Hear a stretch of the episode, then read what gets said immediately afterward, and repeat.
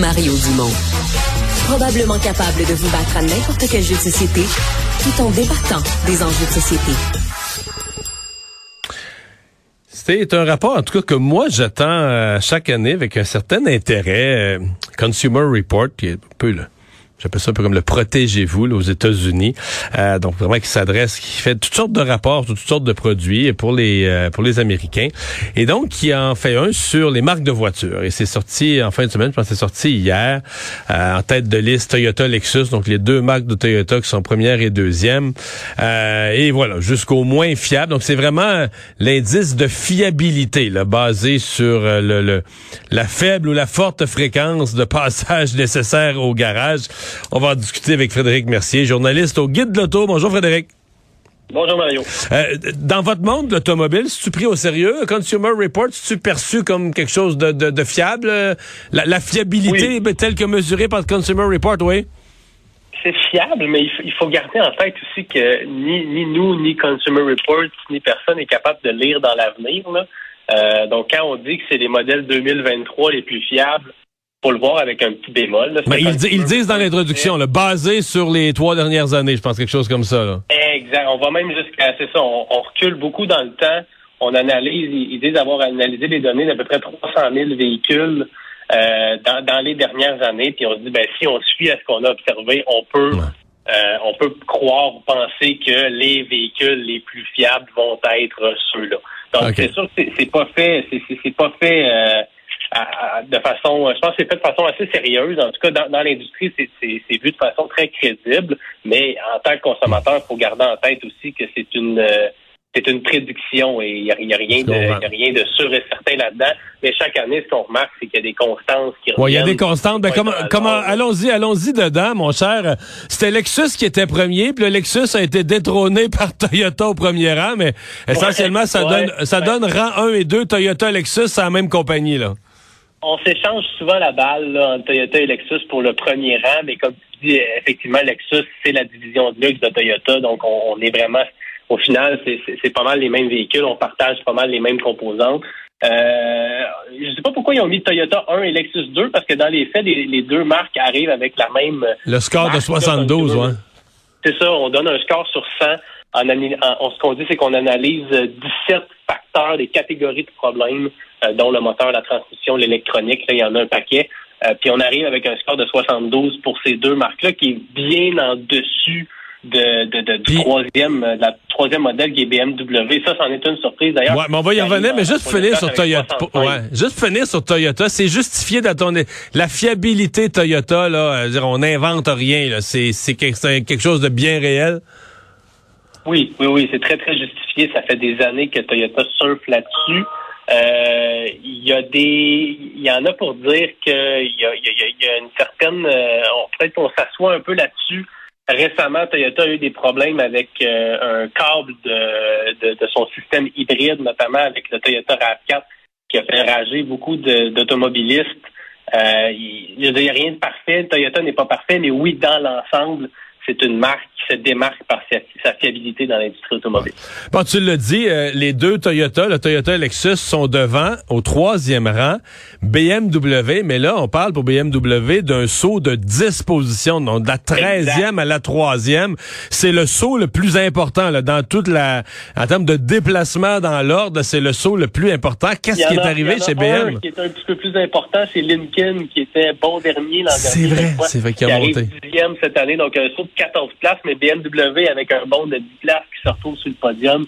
C'est assez spectaculaire, puis il n'y a pas grand monde qui te dirait qu'il l'avait vu venir, celle-là, parce que BMW, généralement, c'est perçu comme une marque qui va se situer pas mal en milieu de peloton, même un petit peu bas milieu de peloton pour ce qui est de la, de la fiabilité. De, hein. fiabilité, de qualité initiale. Qu'est-ce qui s'est passé? qui fait des études similaires. On est pas mal toujours dans ces eaux-là. Excellente question à savoir qu'est-ce qui s'est passé. Franchement, là, euh, visiblement, on, a moins dénoté de problèmes sur les, véhicules qui ont été analysés. À ma connaissance, il n'y a pas eu de changement majeur qui s'est fait chez BMW qui pourrait qui pourrait euh, expliquer un tel bond. C'est pas la première fois qu'on voit des anomalies comme ça dans, dans des études du genre. Je te dirais, Mario, il y a des marques des fois qui, qui vont passer de milieu fond de peloton à une position mm. dans les premières positions comme, comme BMW cette année, puis l'année suivante va retourner à, sa place initiale. C'est pour ça que je te dis, pour garder ces, ces, ces études-là dans un ensemble, remarquer les constances d'année après année, si l'année prochaine, puis l'autre d'après, BMW revient dans les positions de tête comme ça, là, on pourra se dire, OK, peut-être qu'il y a véritablement un changement qui s'opère, mais pour l'instant, à mon avis, en tout cas, ça demeure anecdotique. Je pense que quand, on, achète une BMW, il faut s'attendre peut-être un petit peu plus de problèmes que si on achète euh, des, modèles qui se retrouvent plus bas dans l'étude, comme Honda, par exemple, ou Subaru. Ben, j'arrive. Parce que dans le top 5, essentiellement, avec sa montée de disposition, BMW s'insère dans le top 5, qui était sinon tout japonais. Parce que 1, 2, Toyota Lexus et 4, 5, Mazda, Honda. Exact. Fait quatre marques sur, euh, sur cinq dans le top 5 qui sont japonaises. Qu'est-ce qu'ils font les Japonais? euh, Est-ce qu'ils font ça plus simple? Est-ce qu'ils utilisent des meilleurs matériaux? Est-ce que est-ce que dans les usines les employés sont plus minutieux? Si tu avais à te risquer une explication, pourquoi pourquoi le char il est plus fiable? C'est les matériaux qui sont meilleurs, c'est la main d'œuvre ben, qui travaille mieux? D'abord les usines, là, mentionnons que c'est pas parce que vous achetez une Mazda aujourd'hui qu'elle est faite au Japon. Non. Euh, il y, a des usines, il y en a partout dans le monde, puis euh, il y a bien des véhicules que vous conduisez qui n'ont pas été construits dans le pays d'origine du constructeur. Euh, mais j'imagine que c'est parce qu'il y a des façons de faire chez ces constructeurs-là, peut-être un souci du détail, un, plus de tests peut-être avant de les envoyer. Il y, a personne qui sait exactement pourquoi, mais force est d'admettre que souvent ce sont les marques japonaises qui se retrouvent euh, au, sommet de ces études-là. Qu'est-ce qu'ils font de mieux que les autres? Excellente question. Je continue dans la liste. Si on savait, j'imagine que tout le monde Je continue dans la liste. 6 Audi, c'est quand même un bon de 5 points. 7 Subaru, 8 Acura, 9 Kia, 10 Lincoln. Lincoln, la marque de luxe de Ford, là, tu l'as dit, qui a monté, qui était 24e, qui est monté 10e. Qu'est-ce qu'ils ont fait? Encore une fois, est-ce que c'est une anomalie? Bonne question. Lincoln a coupé de beaucoup sa gamme de modèles. On a juste des VUS maintenant. Euh, peut-être peut-être que ça a permis de, de, de, de, de concentrer nos efforts et de finalement construire des meilleurs véhicules. Mais ils en vendent pas beaucoup, en tout cas au Canada. Tu sais, mettons, là, dans, je voyais dans les, les modèles, là, ils mettent le Corsair, là, le Lincoln Corsair comme un des un, des meilleurs en termes de fiabilité, mais me dire une chose, moi je l'avais regardé il y a une couple d'années, je trouvais qu'il était bien beau, mais il me semble que j'en vois jamais, je suis peut-être pas chanceux, je suis pas dans le bon quartier, mais j'en vois jamais sur la route. Il y, en a très peu. Lincoln Corsair, c'est la grosseur d'un Ford Escape à peu près. Là, on partage les composantes avec l'Escape chez Ford, euh, mais très peu de gens que je connais qui vont considérer un Lincoln Corsair. Ça, s'attaque à des, des VUS compacts comme le Audi Q5, des, ça, c'est des modèles que vous allez voir souvent, là, mais un Lincoln Corsair, c'est pas vraiment dans les. Euh, mais toi, tu le recommandes, mettons, mettons quelqu'un qui est pas, que ça le dérange pas d'avoir un char plus euh, plus rare, plus unique. Est-ce que tu es quelqu'un qui regarde le Q5 ou qui regarde cette grosseur de petit VUS là ou de moyen VUS, toi, tu y recommanderais-tu le Corsair? Euh, il y, a des il y a des facteurs intéressants avec le Corsair, notamment le, si quelqu'un aime davantage la conduite très confortable, luxueuse, puis que l'aspect plus sportif lui plaît moins, ça peut être intéressant. On a une version hybride rechargeable maintenant avec le Corsair. C'est pas tous les modèles dans cette catégorie-là qui, offrent ça. Donc oui, oui, il y a des avantages. Puis Lincoln est une marque qui met beaucoup d'efforts en ce moment sur la qualité de ses produits. Euh, on, on, nous casse les oreilles avec ça chez Lincoln depuis quand même quelques années. Puis, euh, puis ils doivent ils doivent quand même être très heureux du résultat de, l'étude de Consumer Reports parce que ça avait un, peu corroboré ce qu'ils disent. Ouais. Euh, je tiens aussi à préciser qu'il y a des marques qui font pas partie de l'étude de, de, Consumer Reports. Là, on dit que pour certaines marques, il y avait simplement trop peu de modèles ou on a manqué de données.